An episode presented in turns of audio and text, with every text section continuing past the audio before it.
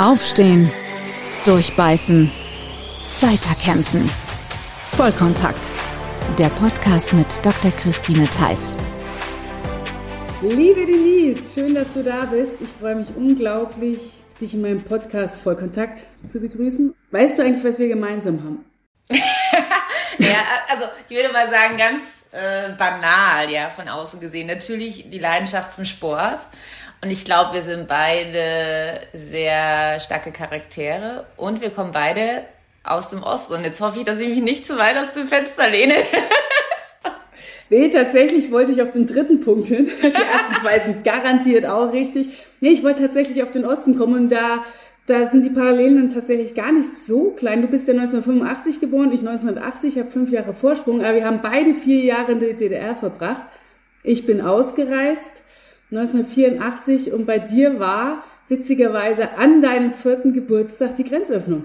Ja, genau. Also tatsächlich, bei mir war ähm, äh, ja Fall der Mauer an meinem Geburtstag und wir sind lustigerweise auch ein halbes Jahr vorher, also mit wir meine ich meine Eltern, die haben mich heute eingepackt, weil ich ja. war noch zu klein, äh, sind wir auch aus der DDR ausgereist. Also ich war auch eine, ja, ich war, nicht eine Systemtreue und äh, also zumindest meine Eltern, die haben mich ja mitgeschleppt und tatsächlich sind wir auch noch ausgereist. Hätten wir das gewusst, hätten wir uns natürlich diese ganze Papiersache und den ganzen Kram, der da dahinter stand, sparen können, ja. Und auch die Ängste, die man ausgestanden hat, ne? Ja, das ist Wahnsinn. Also wenn, wenn du diese Geschichten hörst, meine Eltern waren ja sehr, sehr jung. Ähm, die waren ja zu dem Zeitpunkt, lass mich kurz überlegen, 26, haben einen Ausreiseantrag gestellt mit einem, muss man dazu sagen, ich hatte ja meinen Unfall schon, wirklich schwerbehinderten Kind, wo klar war, die brauchen noch ganz viele Operationen. Das war auch der Antrieb, warum wir raus wollten aus der DDR, weil wir eine bessere medizinische Versorgung wollten oder meine Eltern wollten die für mich im Westen. Und aber ja. die haben alles zurückgelassen, ja. Also die haben all ihr Hab und Gut äh, dann so unter der Hand noch äh, wegverkauft, äh, dass es ja keiner merkt, äh, bis dann irgendwann den Brief bekommst, morgen geht der Zug und dann steigst du in den Zug ein und dann ähm, fängst du bei Null an, ja. Ist schon ein Wahnsinn.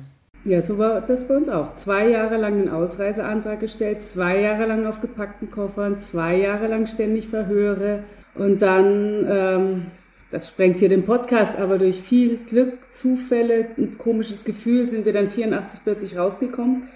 Und dann stehst du da und fängst wieder neu an. Hm. Und wirklich bei Null, ne? Also diesen Mut muss man haben, weil du einfach nicht weißt, geht die, geht die Rechnung auf. Ja, du hinterlässt ja auch Familie, ne? Also es war ja dann schon auch so, dass die Großeltern, die waren, also meine eine Großmutter, die war schon im Westen. die ist einfach nach einem Geburtstag, die durfte tatsächlich ausreisen, ist sie einfach nicht mehr wiedergekommen. Aber die, der Rest der Familie war ja noch komplett in Chemnitz. Und ähm, ich weiß nicht, wie es bei euch war, habt ihr auch diese typischen Familientreffen gehabt in Ungarn oder so oder in Tschechien? Also da sind dann immer ja, alle einmal im Jahr zusammengekommen. Am Balaton. Ja, genau. der ist Ungarn, ne, der See. Der Balaton, da traf man sich dann mit der Westverwandtschaft. Ja, so war das bei uns auch. Und ich frage mich manchmal, ob auch so dieser, dieser Wille, den man dann hat im Leistungssport, sich auch nicht unterkriegen zu lassen, dann einen von den Eltern auch mitgegeben wird, weil das ist ja genau das, was einen prägt, dass man eben nicht sofort kuscht, wenn, wenn Hindernisse kommen, dass man sich durchbeißt, dass man seinen Traum verfolgt. Was glaubst du? Absolut. Also meine Eltern und meine, auch meine Großeltern, muss ich sagen, haben mich sehr geprägt. Ich habe sehr junge Eltern, sehr junge Großeltern und die waren so totale Macher und auch in diesem System haben sie sich ihre Lücken gesucht. Also so, so ihren Weg sind die da ganz konkret gegangen. Und zum Beispiel mein, mein Opa war Artist. Und er war mit seinem Bruder Artist in der Manege. Da kommt natürlich auch ein bisschen das Sportliche her. Mein Vater war Eisschnellläufer, jetzt nie mit Riesenmedaillen, aber da war, meine Mutter war sehr, sehr sportlich. Und die haben mir auch sehr, sehr früh immer gelernt, ähm, du musst hart arbeiten, um Dinge zu erreichen. Ja? Und die haben auch ganz klar gesagt, Denise, du bist behindert, du musst dreimal mehr arbeiten dafür, dass du deine Sachen kriegst. Ja? Es wird für dich immer schwerer sein. Und deswegen haben sie auch immer gesagt, du musst eine hohe Schule machen, eine hohe Ausbildung, du musst mit deinem Gehirn Geld verdienen. Es ist dann, also ich verdiene auch mit meinem Gehirn Geld, aber sagen wir so, ich bin ja dann Leistungssportlerin geworden, dass das Gehirn hilfreich, aber ähm, äh, sag mal, da kommt es auch ein bisschen mehr auf die Beine an. Ähm, jetzt bei Speaking ist es wieder was anderes und den Sachen, die ich da mache, da macht das Gehirn auch ganz gut Sinn und all meine, meine Studium, was ich gemacht habe, ist natürlich auch ein super Background. Aber die waren da schon tough und die haben mir auch viel mitgegeben und ich glaube, was schon so ein bisschen DDR-Schule ist, so ein bisschen dieses, dieses, da musst du jetzt durch. Und dann auch keine Entschuldigungen äh, zu akzeptieren oder kein, ah, das ist jetzt unangenehm oder so in Watte gepackt zu werden. Das hatte ich alles nicht. Fand ich als Kind doof.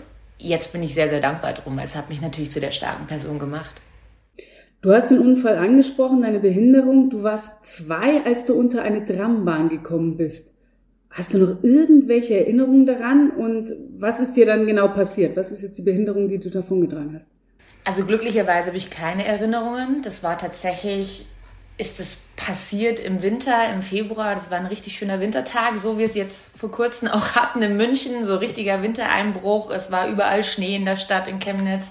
Und äh, war wunderbarer Tag. Meine Mama hatte viele Erledigungen zu machen. Wir waren in der Stadt unterwegs und ähm, hatte auch einen Schlitten dabei. Wir waren auf dem Rückweg und dann hat sie irgendwann gesagt, komm, setz dich auf den Schlitten, ist einfacher hier und ähm, ja, Kinder wollen ja immer nicht das, was die Mama will und dann hatte ich keinen Bock drauf auf mich, der auf den Schlitten wollte selber laufen und ähm, habe dann heute ähm, rumgemeckert, geschrien und gestrampelt und bin dann einfach ausgerutscht und es war blöd, weil die Straßenbahn da schon losgefahren war und die hat mich dann erfasst und mitgeschliffen. Also ich bin jetzt nicht klassisch überrollt worden, sondern die hat mich einfach mitgeschliffen. Und zu dem Zeitpunkt, die haben dann irgendwann die Passagiere gemerkt, da hängt ein Kind dran, die haben dann die Notbremse gezogen. Und irgendwann ist das Ding zum Stehen gekommen. Aber ähm, ja, zu dem Zeitpunkt waren beide Beine noch dran. Das sah im ersten Moment nicht so wild aus. Aber ich bin dann äh, direkt ins Krankenhaus gekommen und das Problem war, weil durch diese offenen Munden ist Dreck reingekommen in die Beine. Und dann hat äh, das rechte Bein irgendwann also direkt angefangen abzusterben. Und äh, zwei Tage später haben dann die Ärzte gesagt, wir müssen ganz schnell eine Entscheidung treffen. Das, äh, das Leben ihres Kindes steht auf dem Spiel. Und dann haben meine Eltern diesen unglaublichen Mut gehabt und direkt Ja gesagt. Und das muss man sich mal überlegen. Ich meine, die waren zu dem Zeitpunkt 24 das ist schon, ist schon tough. Ja? Und easy. ihnen habe ich es zu verdanken, dass ich heute noch lebe. Ja? Wenn die da, ähm, sage ich mal, einen Tag gezögert hätten, hätte es auch zu spät sein können. Denkst du jemals, warum ausgerechnet ich? Ich habe das überhaupt nicht in mir. Tatsächlich. Ich habe nicht eine Sekunde meines Lebens gedacht, warum oder hätte oder wäre. Ähm, und da bin ich auch ganz froh drum, ähm, es heißt nicht, dass ich nicht Momente habe, wo ich eine Prothese in die Ecke pfeifen konnte oder pfeffern könnte. Ja, weil du hast natürlich immer Auf und Abs, ja. Also natürlich sehen immer die Leute das Schöne und die ist die schnellste am Fahrrad und so. Aber ähm, das Leben mit einer Prothese ist anspruchsvoll, es hat sein Auf und Ab und ich bin ja jetzt schon 35 Jahre amputiert, was lang ist. Und natürlich merke ich auch so langsam, dass der Stumpf einfach sehr, sehr dünn geworden ist, wenig Weichteile noch hat, sehr knöchern und ähm, meine Grenzen langsam schneller da sind. Und ich natürlich mhm. auch jetzt sehr, sehr lange schon Leistungssport gemacht habe. Und ähm, ja, da kommen gerade viele neue Herausforderungen auf mich zu und das ist schon nicht ohne. Aber ich glaube, dass mich das Leben sehr geprägt hat, dass ich auch immer weiß, es wird immer einen Weg geben, wie ich das Leben gehe. Also selbst wenn ich es vielleicht mal nicht mehr gehen kann, dann werde ich es heute rollen, ja, im Rollstuhl. Also das war immer so ein bisschen bei mir mit. Es war nie klar, werde ich ein Leben lang gehen können mit der Prothese. Ähm, zumal, also ich bin ja Unterschenkel amputiert rechts, also mein, mein Knie ist erhalten geblieben.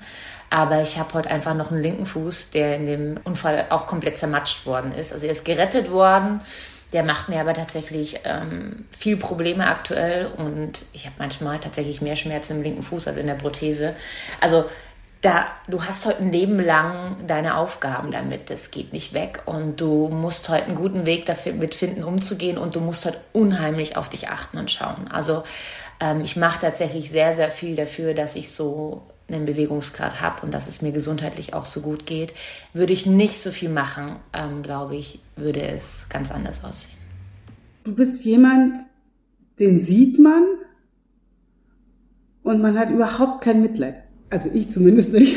Und ich, äh, und ich meine das als Kompliment, weil das ist kein so, oh Gott, die Arme, sondern man denkt, wow, was für eine Tafel, ja. Die kann, den kann den Menschen so viel mitgeben mit ihrer Art, mit ihrer Ausstrahlung. Du hast schon deine Eltern erwähnt. Ich glaube, dass, dass die dich unglaublich geprägt haben mit ihrer Geschichte, auch mit ihrem Mut. Du hast es schon mehrfach angesprochen, Mut. Und ich glaube, das ist ein ganz wichtiger Punkt. Was hat dir der Leistungssport gegeben? Ich glaube, der Leistungssport hat mir unheimlich Selbstvertrauen gegeben. Mhm. Ich habe damit eine Selbstverständlichkeit zu meinem Körper entwickelt, ähm, die ich sicherlich nicht von Anfang an hatte. Also ich habe schon als Teenager immer gerne meine Behinderung kaschiert und versteckt. Also kur kurze Hosen habe ich nicht getragen als Teenie. Mhm. Immer lang, immer versteckt. Und eigentlich habe ich nur so eine Schutzwand aufgebaut, damit ich ja normal bin und mich keiner darauf anspricht. Durch den Sport hat sich das total verändert. Also ich habe dann den Sport entdeckt und habe dann am Rad gedreht. ich bin ja alles ja. gefahren, was man irgendwie fahren konnte. Und irgendwann war dann der Moment, naja, ich weiß noch, mein Orthopädietechniker hat gesagt, Denise, du kannst es jetzt hier nicht mehr alles mit einer normalen Gehprothese machen. Du trainierst so viel, du kriegst immer einen Hüftschaden, wir müssen dir jetzt eine Sportprothese bauen. Und das war so ein Moment, wo ich, wenn du eine Sportprothese machst, kannst du deine Behinderung nicht mehr verstecken. Also das ist mhm. dann kein normales Bein mehr mit einem Fuß, diese Prothese, und es sieht dann aus wie ein Bein, sondern das ist dann heute Captain Hook-like, eine Prothese mit einem Klickpedal am Ende, du klickst rein, da gibt es keinen Fuß mehr. Das ist halt wirklich ein reines Sportgerät, ja. Wie du deine Schlittschuhe anziehst, mit denen kannst du auch nicht laufen. Mit denen fährst du nur Schlittschuh. Und genauso ist es bei meiner Radprothese. Die ist nur fürs Radfahren entwickelt und nicht groß, um, um zu laufen, ja. Und, ähm, und als ich mich dann für den Weg entschieden habe, musste ich ja die Hüllen fallen lassen. Und in dem Moment hat jeder am Fahrrad sofort gesehen, da ist eine Prothese. Und ich weiß noch, als ich die das erste Mal bekommen habe zum Testen, dann bin ich tatsächlich mit dem Fahrrad von meinem Orthopädietechniker zu meiner Oma gefahren und wieder zurück. Und das war so ein ganz krasser Moment. Also da ist zum Beispiel auch mein Slogan entstanden, Never Stop Spinning. Also hör nie auf, Rad zu fahren, aber auch am Rad zu drehen. Also dieses Spinning, ne, ist halt ein bisschen verrückt. Yeah. Und, und was da passiert ist, ich habe mich dann auch entschieden, dass ich das nicht mehr verstecke. Und tatsächlich war das ein ganz, ganz wichtiger Sprung auch in dieser in diesem Dasein als Sportlerin, ähm, weil du musst confident sein. Wenn du in einen Wettkampf gehst, wenn du an der Startlinie stehst, dann musst du die anderen anschauen und denkst dir heimlich, ich bin die Geiste hier, ja. Also so blöd wie sie es anhört, aber du musst stark sein, ja. Du musst es ausstrahlen und selbst wenn du weißt, du warst vor einer Woche krank, musst du an der Startlinie äh, stehen und die wissen das ja nicht und du tust einfach so, wie als wärst du die Stärkste der Welt. Und ähm, gerade in den Straßenrennen ist es nie verloren. Es kommt immer auf deine Attitude an und ein intelligentes Fahren. Du kannst immer noch mal ein Rennen gewinnen oder noch eine Medaille abholen, obwohl du nicht die Stärkste bist, ja. Und diese Attitude musst du da haben. Und ich glaube, dieser Weg dann auch einfach zu meiner Behinderung zu stehen, diese Prothese so zu zeigen. Und ich habe natürlich dann auch, weil ich so viel trainiert habe, auch mit den Jungs mitgehalten, die zwei Beine gehabt haben natürlich hat mir das Selbstvertrauen gegeben, ja. Klar, also wenn du die stehen lässt und an denen vorbeifährst, dann macht das was mit dir im Positiven. Und, ähm, und ich bin da mittlerweile total fein damit. Also ich zeige die Prothese ganz offen, das ist ein Teil von mir. Ich habe auch keine kosmetischen Prothesen mehr. Ich finde es ganz komisch, wenn es ausschaut wie ein Bein, weil es ist ja kein Bein. Also ich kann das gar nicht mehr. Ich habe nur noch so entweder Cover oder heute reines Carbon, weil ich natürlich auch vom Fahrrad komme und da ist ja Carbon auch ein bisschen fancy. Und ich trage zum Beispiel gar keine kosmetischen Prothesen mehr. Und das, glaube ich, war auch ein Befreiungsschlag und das hat mich jetzt auch zu dieser selbstsicheren Frau gemacht, die ich heute bin. Und ich sehe es sogar als ganz wichtig an, dass ich das so offen zeige, weil ich auch damit die Chance habe, dass sich die Menschen ich sage das mal salopp, aber an diesen Anblick gewöhnen, dass es normal wird, weil das war eben vor 15, 20 Jahren überhaupt nicht normal. Und dass es Kinder, die eben eine Prothese haben, dass die auch ihre Vorbilder haben, dass es die leichter haben. Weil ich hätte mir das, glaube ich, gewünscht, dass ich da früher schon, als Kind schon so stark gewesen wäre. Weil das hätte mir, glaube ich, viel, ähm, viel erleichtert. Also ich weiß noch so, so Momente, wenn du im Freibad bist und dann habe ich immer lang getragen. Und wenn ich dann doch mal ins Wasser gehen wollte, dann musste ich ja natürlich im Badeanzug bis zum Schwimmen, also bis zum Wasser gehen. Und es war so ein Spießrutenlauf. Du kommst dir halt echt vor wie so eine Giraffe im Zoo, ja. Alle starren dich an, alle Blicke gehen mit dir, bis du endlich im Wasser bist und keiner sieht's mehr. Und das macht schon was mit dir, ja. Es ist ganz interessant, dass du das so erzählst, weil es erinnert mich an etwas, was ich jedes Jahr erlebe. Ich moderiere The Biggest Loser und ähm, wenn da unsere Kandidaten das erste Mal dann bei uns im Camp sind und alle zusammen sind, dann sind die unter sich. Es sind endlich lauter übergewichtige Menschen und da starrt keiner den anderen an, sondern alle sagen, boah, wir sind in, in einem Boot und das erste Mal seit vielen Jahren ähm, gehen sie ins Schwimmbad, machen Sport nebeneinander, weil sie sich nicht blamieren. Und ich glaube, das hat so ein bisschen denselben Effekt bei dir im, im Nationalteam oder im Sportverein dann gehabt, oder? Du warst unter deinesgleichen und konntest endlich mal vielleicht auch du selbst sein, weil du dich nicht mehr verstecken musstest? Naja, also Sport angefangen und gemacht habe ich ganz, also war ich immer die einzigste Behinderte. Ähm, ich habe tatsächlich, ich war ja dann, ich bin durch Zufall ins Nationalteam gekommen. Ich habe überhaupt nicht fusiert. Ja. okay, den Zufall musst du erzählen. War die an derselben Bushaltestelle gestanden? es ist wirklich, also das ist wirklich eine funny Story, weil ähm, ich bin heute was ich bin mit allen möglichen Männern Rad gefahren, die hatten halt immer zwei Beine. Ich kannte gar keine Paracycler nennt man das, also Pararadsportler. Und ich bin Alpencrosse gefahren und dann kam ich wieder zurück und dann war ich wieder im Bayerischen Wald und da war es natürlich auch sehr bergig. Dann bin ich, sind wir so eine Arbeitour gefahren. Und irgendwann ist in dieser Gruppe an Leuten, mit denen ich immer wieder mal Rad gefahren bin, jemand dabei gewesen, die kannte den Abteilungsleiter Radsport in Bayern. Und die hat damals dem Franz Zissler, so heißt er nämlich, äh, dem, äh, gepetzt, du, da ist eine mit einer Prothese, die fährt richtig schnell Rad, die musst du anrufen. Und dann habe ich wirklich, weiß ich wie heute, auf der Mailbox gehabt, ja, hallo, da ist der Franz Zissler, Abteilungsleiter Radsport in Bayern. Ich habe gehört, du fährst ganz gut Fahrrad. Äh, magst du nicht zum Sichtungslehrgang kommen? Ja. so war das. War wirklich so. Und ich habe zu der Zeit gerade studiert und ich so, was?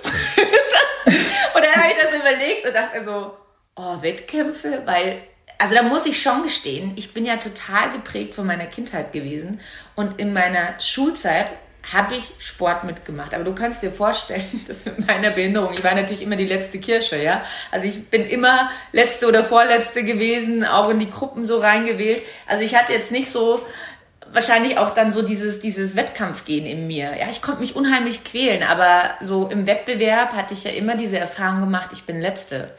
Weil dieser typische Sportbaren, Fußball, ja, das war alles nichts für mich, ja. Und dann habe ich gedacht, na gut, du fährst da jetzt mal hin, schaust dir das mal an, kannst dann immer noch Nein sagen. Und dann haben die mich aber so gecatcht und äh, haben das ganz geschickt gemacht. Und dann habe ich gesagt, okay, ich bereite mich einen Winter vor war dann auch im Frühjahr mit denen auf einem Lehrgang auf Mallorca, ganz klassisch, wie man das so macht als Radfahrer. Dann habe ich erstmal Windschatten fahren gelernt. Ich hatte ja keine Ahnung, also wirklich herrlich. Aber ich hatte ein ganz gutes Niveau und dann haben die mir heute noch viele Sachen beigebracht und war dann im Frühjahr in dieser Vorbereitung und dann bin ich dann tatsächlich ein, zwei Monate später mein erstes Rennen gefahren. Hatte so ein bisschen Blut in der Lunge gespürt danach, also ich konnte mich schon verausgaben. Das hat mir nicht gefehlt. Ich hatte noch nicht so wirklich Renntechnik, aber ich habe mich halt total verausgaben können. Also ich hatte schon dieses Quälgehen in mir. Und ich glaube, das kommt halt eben auch durch meine Zeit Krankenhaus und so weiter. Da musst du schon eine andere Mentalität haben, um alles durchzugehen. Und dann war ich da nicht so schlecht. Ich glaube, ich war direkt am Podest. Das war 2010, oder? Nur so zu, oder vorher noch? Das war 2010, ja. Mhm. Ja, genau. Okay. Genau. Und dann, ähm, ja, und dann habe ich dann dadurch, bin ich da ein paar Rennen gefahren und dann ist jemand ausgefallen tatsächlich für einen Weltcup in, also der, der Nationaltrainer hatte mich dann bei der deutschen Meisterschaft gesehen und dann war ich da auch nicht so schlecht. Ähm, und dann ist beim Weltcup damals die Andrea Eskau, das ist wirklich eine der Koryphäen im Pararadsport, eine Handbikerin, so also eine, unsere Urgesteine mittlerweile, weil die wirklich so viel schon gewonnen hatte. Die ist leider kurzfristig erkrankt und dann ist sozusagen für den Weltcup in Kanada ein Platz frei geworden und dann hat sie auch angeregt, möchte nicht dieser Nachwuchssportlerin die Chance geben, könnte doch versuchen, Punkte zu holen. Und so bin ich in die Nationalmannschaft gerückt und äh, durfte dann, wurde dann nachnominiert, dann wurden die Plätze sozusagen umgebucht für mich und auf einmal bin ich nach Kanada geflogen und war das erste Mal ganz stolz im Nationaltrikot und das war schon besonders, ja.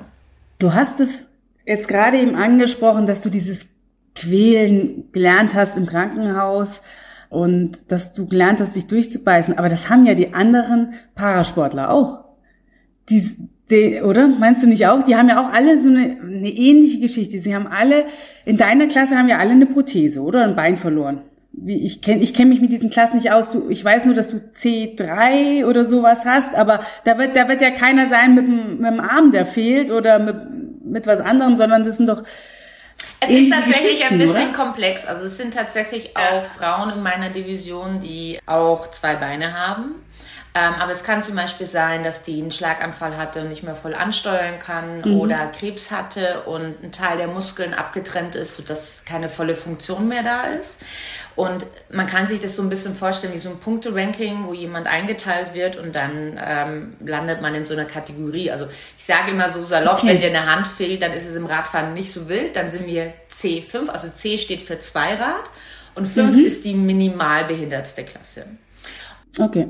Wenn du wirklich eine sehr hohe Behinderung hast, das ist dann C1, das ist der höchste Behinderungsgrad. Das ist zum Beispiel, wenn du mit einem Arm ein Bein Rad fährst. Das ist anspruchsvoll und dann bist du in C1. Haben wir auch. Also das ist äh, wirklich sehr, sehr äh, ja, unheimlich beeindruckend ja. mit welchen Behinderungen man immer noch Rad fahren kann. Und das hat mir natürlich auch, also in dem Radsport, das so zu sehen, dann denkst du so, okay, du hast einen Kratzer. es, ist so, es ist so ein Verhältnis, äh, wirklich unglaublich. Und das hat natürlich auch mich geprägt in meinem Verständnis mit Dingen umzugehen. Ne? Und natürlich, die haben alle eine individuelle Geschichte. Bei manchen war es ein Unfall, bei manchen war es eine Krankheit wie eben Krebs, wo dann eben das war, oder sie haben eine chronische Krankheit wo es tatsächlich auch immer schlimmer wird, die es aber dann tatsächlich schaffen, durch den Leistungssport diese Krankheit zu verzögern. Also das sehen wir sehr, sehr oft gerade so Sachen, die äh, so ähm, wie MS zum Beispiel. Also bei den MS-Kranken zum Beispiel ist es so, dass sie durch diesen Leistungssport es wirklich schaffen, ähm, nicht im Rollstuhl zu landen oder das sehr lange zu verzögern. Die wüssten eigentlich in Theorie, ne, wären die schon im Rollstuhl, aber die schaffen es, dadurch, dass sie den Körper so trainieren, ähm, wirklich gegen diese Krankheit anzugehen. Und äh, das hat einen unheimlich guten Effekt und das ist unglaublich zu sehen, ja, was sie dann alles schaffen. Also das ist, äh, Sport hat da wirklich richtig guten Effekt. Und natürlich kannst du viel auffangen. Also das merke ich jetzt auch. Ich war ja sehr, sehr unsportlich als Kind und hatte damals schon Rückenprobleme und so Sachen. Und durch den Sport habe ich viel aufgefangen und habe natürlich eine viel höhere äh, Schmerzfreiheit auch, weil ich viel abfange, ja. Und das ist unglaublich. Also ich glaube, das ist für mich, das zu sehen, weil ich weiß, wie es ist, nicht Sport zu machen und richtig sportlich zu sein und zu sehen, zu was so das Wunderwerk Körper wirklich, wo man den hinkriegen kann und wie gut Dinge einem tun und wie man sich dann auch fühlt, ist wirklich unglaublich beeindruckend. Deswegen kann ich jedem nur sagen, es geht nicht darum, Weltmeister zu werden, aber regelmäßigen Sport zu machen, das fängt so viel ab. Ja, und es ist so, es ist, tut einem so gut und man kann auch gerade, wenn man ein Defizit hat, so diesen Zustand eines selbst verbessern. Deswegen kann ich nur sagen, ey, findet irgendwas, das muss ja nicht Radfahren sein, was es auch immer ist. Ich glaube, das ist heute das Entscheidende, dass man was findet, das Spaß macht, dass es nicht immer nur eine Quälerei ist. Also zum Beispiel mit Schwimmen, ja, ich mach's, aber da es wird keine große Liebe werden. Ich weiß nicht, wie es dir geht im Becken, Christine, aber Christine, ich bin so immer so, oh, Kachel zählen, ja. Also ich mache ja, das dann schon I auch, feel aber... You, I feel you. Ich hatte Leistungskurs Sport, äh, Hauptsportart Schwimmen und natürlich musste man da trainieren. Aber äh, wir werden auch keine Freunde. Ich finde es mal ganz cool, aber ähm, tatsächlich wäre das nichts für mich, da ständig dieselbe Bahn. Also da ist der, da ist der Wettkampf tatsächlich mega interessant. Aber das Training, das würde mich wahnsinnig machen. Ja, ja. Also das ist nichts für mich. Aber erzähl mal, du warst auf einer, auf einer, warst du richtig auf der Sportschule damals? Nee, nee, das nicht. Ich war auf dem humanistischen Gymnasium, wobei ähm, jetzt bitte nicht das Gerücht entstehen würde, ich hätte irgendwas mit Latein äh, wirklich richtig gemacht. ich war ein Vollpfosten, aber äh, Fürs Abitur hat's gelangt, ich konnte irgendwann abwählen. Ja, genau. Ich habe äh, am Gymnasium extra Latein nicht gewählt, weil ich wusste, ich will mein Abitur bestehen und habe Französisch genommen. Ja, das hatte ich ja auch und war genauso schlecht. Das hat's ja nicht besser gemacht. Ich bin so ein wirklich Trottel in Sprachen und war auf einer Schule, wo ich drei Sprachen machen musste. Ich hätte, wenn ich das gewusst hätte, wäre ich einfach auf ein auf ein, ein naturwissenschaftliches gegangen. Das ist so meins. Mathe, Physik, ja. Das, und stattdessen bin ich auf ein Sprachgymnasium gegangen oder humanistisches, weil es halt eine sehr kleine Schule war. Das war schon sehr, sehr schön. Waren, wir waren gerade mal 400 Schüler. Das ist schon sehr familiär und klein. Aber ähm, das Latein oder war ein ziemlich saurer Apfel. Aber wir, weil, wir kommen vom Thema. Für den Doktor, den du gemacht hast, war das natürlich nicht schlecht, oder? Also ein bisschen Ja, aber die ganze Quälerei, das hätte ich dann für den, mit den Terminologiekurs, glaube ich, auch hinbekommen. Also ist, das wäre nicht nötig gewesen für den Dr. Med. Kommen wir mal auf dich zurück und auch nochmal auf deine Leistungssportzeit. Du hast ja unglaublich viele Titel. Ähm, Silbermedaillen bei Weltmeisterschaften, bei Olympia, Bronzemedaillen. Du hast, äh, du bist Weltmeisterin im Einzel, in der Einzelverfolgung, dreimal Weltmeisterin der Einzelverfolgung. Was war für dich dein schönster Titel? Kannst du das sagen? Ich weiß, ich, mir wird die Frage auch immer oft gestellt. Ich denke mir jedes Mal, warum stellen sie sie? Aber sie ist doch interessant.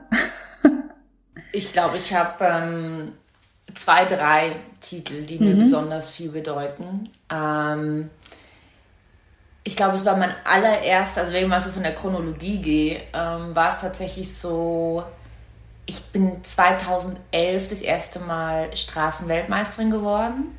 Und dann bin ich ganz, ganz lange immer Vize-Weltmeisterin geworden. Ich weiß nicht, wie viele Vize-Weltmeistertitel ich habe. Also es ist unglaublich. Ich hatte immer eine und die war dann immer noch mal einen Ticken schneller. Und, und dann weiß ich noch, 2015 war ein Jahr vor den Spielen in Rio und ähm, es war vor der Bahnweltmeisterschaft.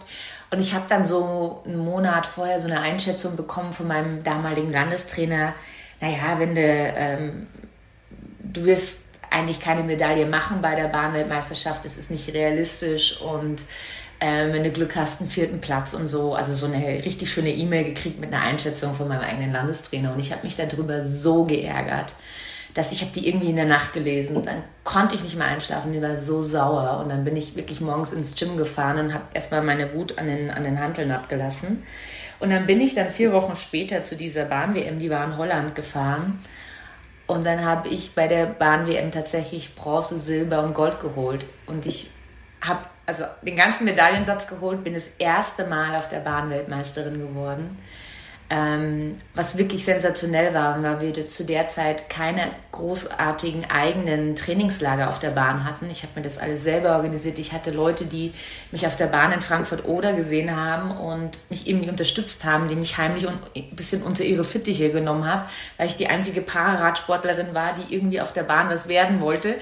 Und ähm, ja, und dann habe ich das geschafft und es war so, so, also Nummer eins, so ich sage mal, prove them wrong, ja, wenn dir einer sagt, es geht nicht, bam. so.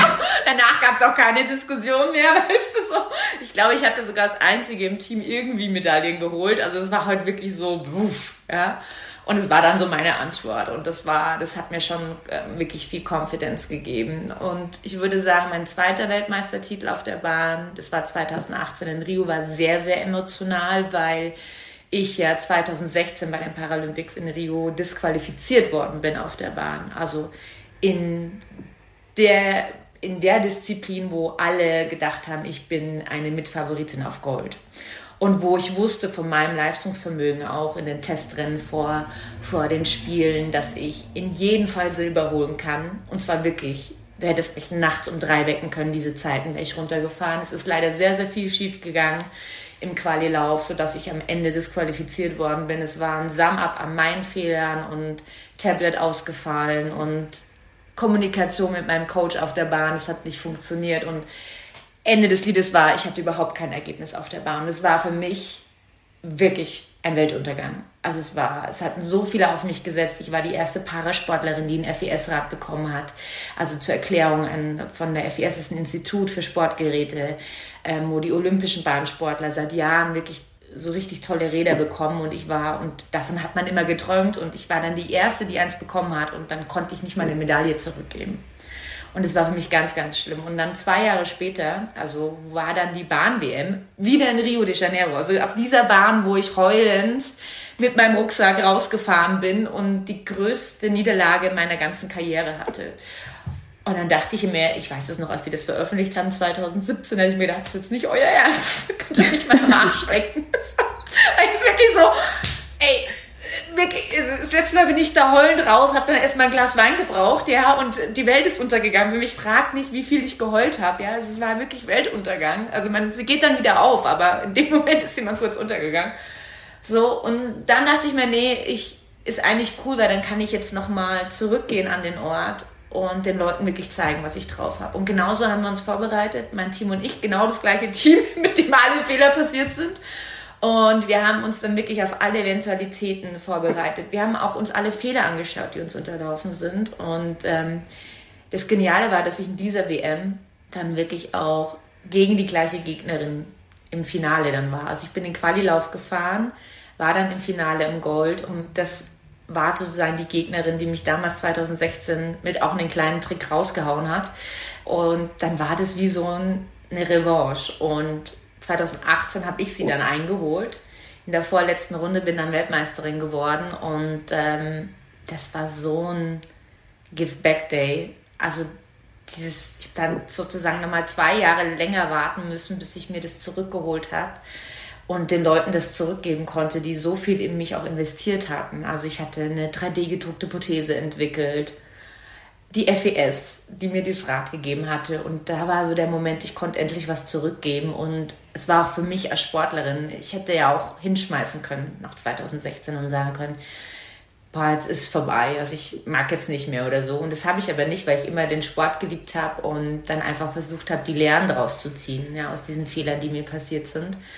Und das war dann so schön, wenn dann irgendwann endlich dann der Moment da ist, wo du dann auch dafür belohnt wirst. Und das war ein sehr emotionaler Titel. Also ich glaube, mit der emotionalste ähm, von allen.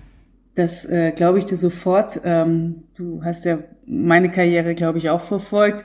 Ich hatte ja meinen vorletzten Kampf verloren gegen Olga Stavova und den letzten dann gegen sie gewonnen, aber da war der Zeitraum nur ein halbes Jahr und ich weiß, dass ich dieses halbe Jahr lang nichts anderes gemacht habe, wie auf diesen Rückkampf hingedacht habe, hingelebt habe, hingefiebert habe nach vier Wochen Wunden lecken. Okay, ganz am Anfang. Aber mir vorzustellen, dass du das zwei Jahre lang gemacht hast oder dann vor allem ab 2017, ab dem Moment, wo du wusstest, oh, verflixt, ich muss zurück auf diese Bahn. Was für eine Story, oder?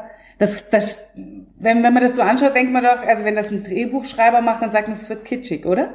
Ja, aber das war tatsächlich sehr oft so mein Leben. Also manchmal denke ich mir so, echt jetzt? so. Also es könnte auch mal einfach gehen, es ist so. Aber ich glaube, das war auch immer so meine Stärke. Also ich glaube, ich bin immer in den Momenten, wo es besonders hart war oder schwierig war oder eigentlich alles dagegen gesprochen hat, dass ich jetzt eine Medaille holen kann, war es meine Stärke tatsächlich genau dann die Medaillen zu holen. Also wenn alle gesagt haben, nee, klappt jetzt nicht oder so, dann äh, war ich diejenige, die dann kam und dann habe ich es einfach gemacht. Und in Momenten, wo es eigentlich klar war, die macht's, habe ich es vielleicht nicht unbedingt äh, gemacht, ja. Also ich glaube, wenn es besonders schwierig wurde, hatte ich immer die, diese Attitude, dass es dann besonders gut ging. Was hat dir denn geholfen, dass du, ich sag mal, nach vier Wochen Wunden lecken, hast du Fehler umgedreht? Oder hast du versucht, wusstest du, woran es lag, dass du diese Niederlage einstecken musstest? Ja, das war im Prinzip so, wie du es auch gerade beschrieben hast. Ich habe es mit demselben Team gemacht mein Team, weil ich bin davon überzeugt, dass ich das beste Team um mich herum hatte. Aber wir haben damals Fehler gemacht und das war halt auch dieser schmerzhafte Prozess, sich hinzusetzen, das Ganze auch immer wieder anzugucken, was auch nicht schön ist. Und dann wirklich die Fehler zu benennen, die Fehler klar herauszukristallisieren, zu überlegen, warum hat es diesmal nicht geklappt, was immer geklappt hat und, und das herauszuarbeiten und das dann wieder umzustellen. Ja, genau. Und das kannst nur besser werden, wenn du ehrlich zu dir selbst bist, auch wenn das ein harter Prozess ist. Und dann haben wir es beim nächsten Mal besser gemacht. Geil, geil. Aber ich finde das auch so, also was du gerade gesagt hast mit demselben Team, ich finde das auch so wichtig. Also wir haben uns damals, ich weiß es noch, dann an dem Abend, also wo ich da disqualifiziert worden, es war ja äh, vormittags, und abends, also ich bin ja dann abgehauen und dann habe ich abends meinen Coach dann im, im Keller des Deutschen Hauses im Paralympischen Dorf getroffen. Und dann sind wir uns beide heulend in die Arme gefallen und haben uns beide entschuldigt für unsere Fehler, weil es waren ihm Fehler passiert, es war mir Fehler passiert und es hat dann eben zu diesem Super-GAU geführt. Und dadurch, dass wir beide gesagt haben, scheiße, das, da ist mir ein Fehler unterlaufen, dass wir beide aber auch dazu gestanden haben, und wir haben es auch nicht im Außen geklärt, wir haben es im Innen geklärt. Ja, also es, mhm. weil ich, ich hatte keine ja. Ahnung, wie viele Interviewanfragen und so. Und ich bin aber nicht zur Bild damals gegangen und habe gesagt, ja, mein Coach, dem ist das und das passiert, so, ne, so, äh, sondern wir haben das Team zusammengehalten und wir haben aber auch offen die Fehler benannt und jeder hat zu seinen Fehlern gestanden. Und ich glaube, das war die Grundlage, um weiterzumachen. Ich glaube, sonst wäre es nicht weitergegangen. Also ich glaube, sonst kannst du nicht weiter zusammenarbeiten. Aber dadurch, dass wir beide so ehrlich waren, war das auch so. Und jetzt lernen wir draus und gehen weiter. Und das fand ich einen ganz, ganz wichtigen Moment auch in diesem ganzen Prozess, weil sonst, glaube ich, ist es schwierig weiterzuarbeiten tatsächlich. Jetzt haben wir 2024, der Beginn des Jahres. Ähm, wo stehst du jetzt? Tatsächlich muss ich ehrlicherweise sagen, dass ich von wirklich zwei gesundheitlich sehr harten Jahren gerade komme. Ähm, ich hatte viele Sachen, die nicht gut liefen. Ich habe mir letztes Jahr das Steißbein gebrochen. Würde ich mal sagen, ist unpraktisch als Radfahrer. Armbrechen ist vielleicht ein bisschen geschickter.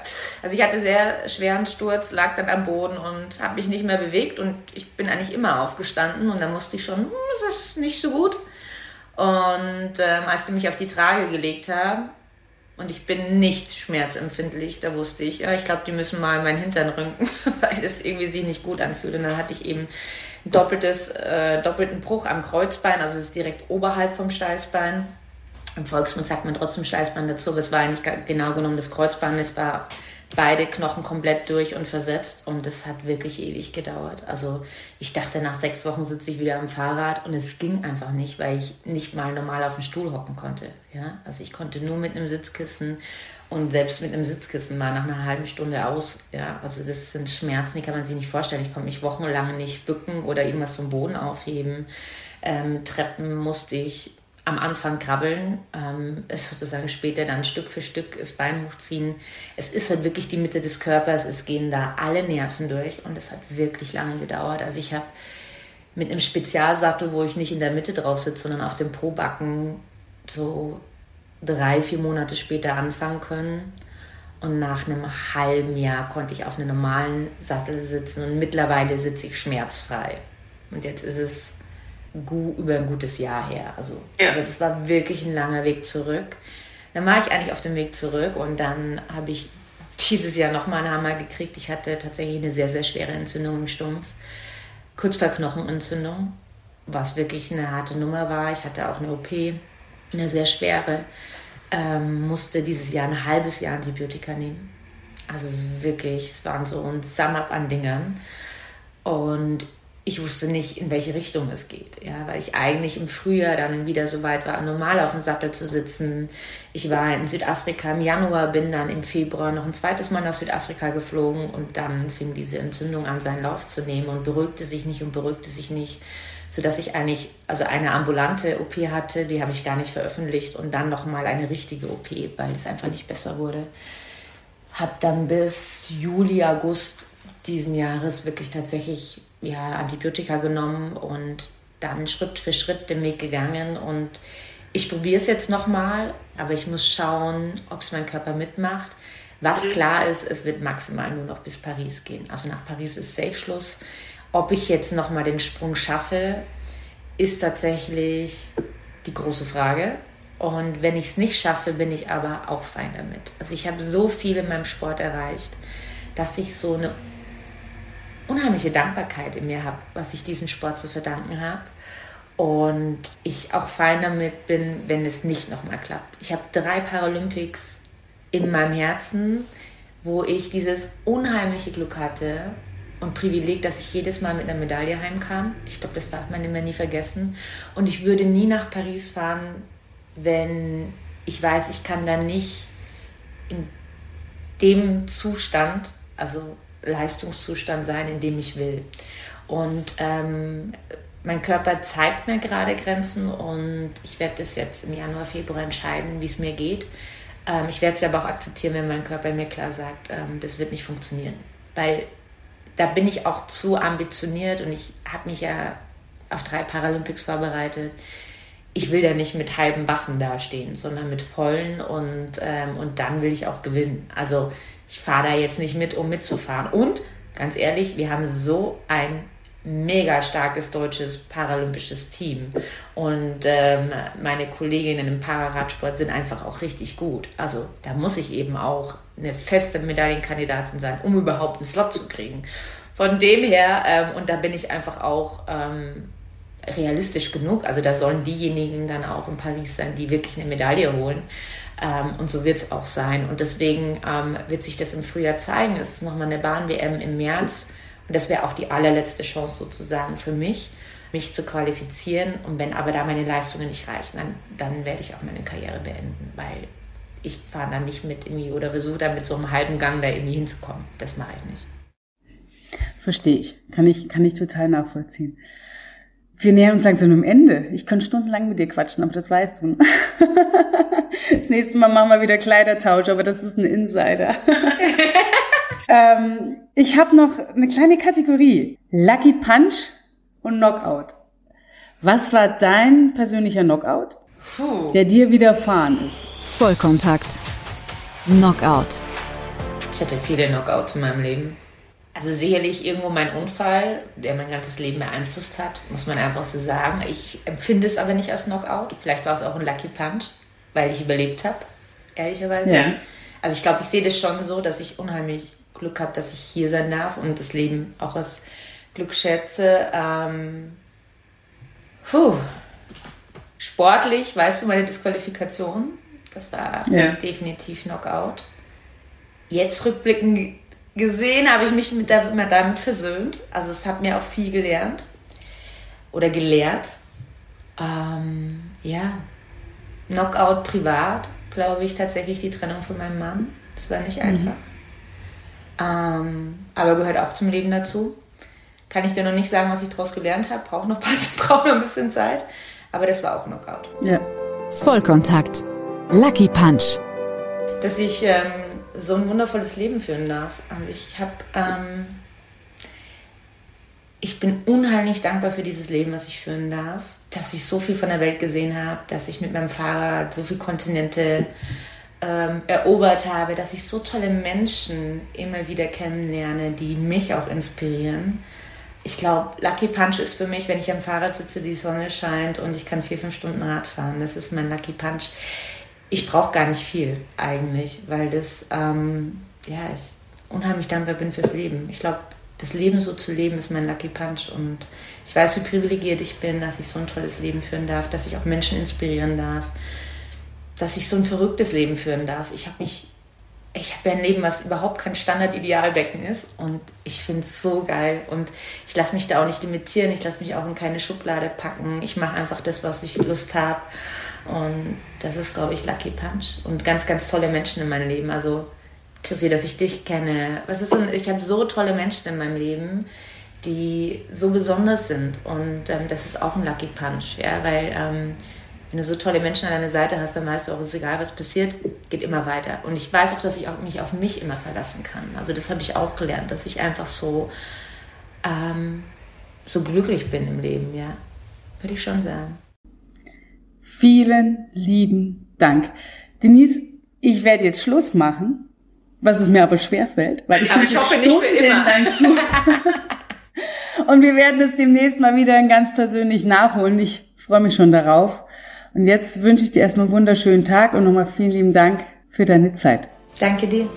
Ciao. Aufstehen, durchbeißen, weiterkämpfen. Vollkontakt der Podcast mit Dr. Christine Theiss.